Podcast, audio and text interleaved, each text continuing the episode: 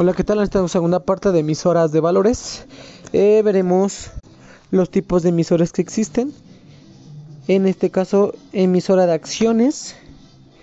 eh, certificados bursátiles fiduciarios de desarrollo y los certificados bursátiles de, proyectos de inversión. Los SERPIS, eh, también los certificados bursátiles fiduciarios inmobiliarios, las fibras los certificados bursátiles fiduciarios inmobiliarios y de energía e infraestructura, las fibras E y emisoras con instrumentos de deuda de largo plazo. También tenemos emisoras con instrumentos de deuda de corto plazo. También podemos ver que las entidades federativas y municipales también puede ser parte de, emisoras. Eh, también la emisora de nacionalidad extranjera. También tenemos que todas estas mencionadas deben tener un informe un informe anual que debe de ser entregado el tercer día hábil siguiente a la fecha de celebración de la Asamblea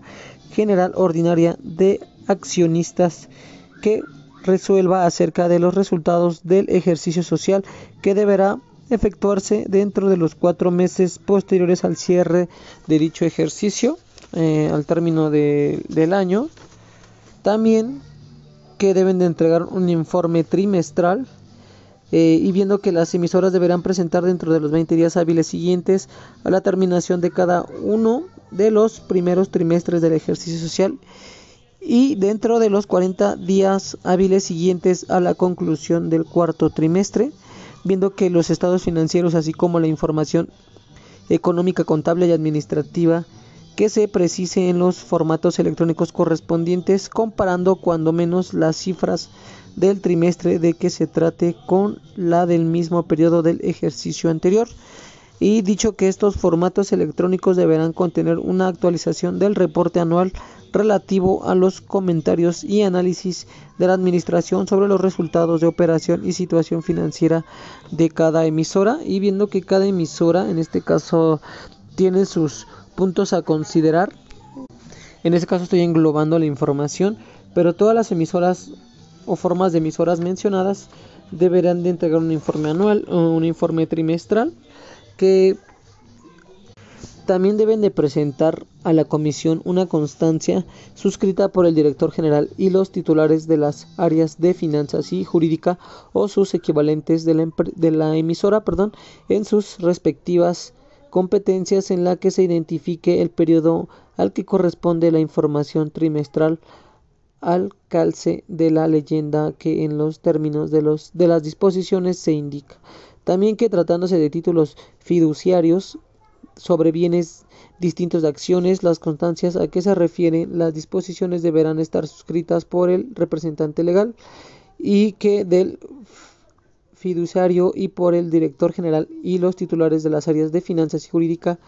eh,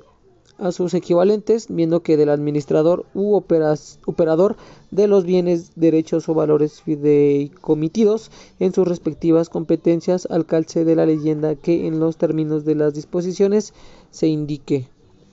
Entonces vemos que todas estas emisoras que pueden ser las mencionadas deben de contener ciertas características cada uno eh, con respecto a lo trimestral y al reporte anual y conforme a lo administrativo, lo jurídico y lo financiero y que bueno trataremos de mencionar en otros podcasts distintos cada punto en específico de cada tipo de emisora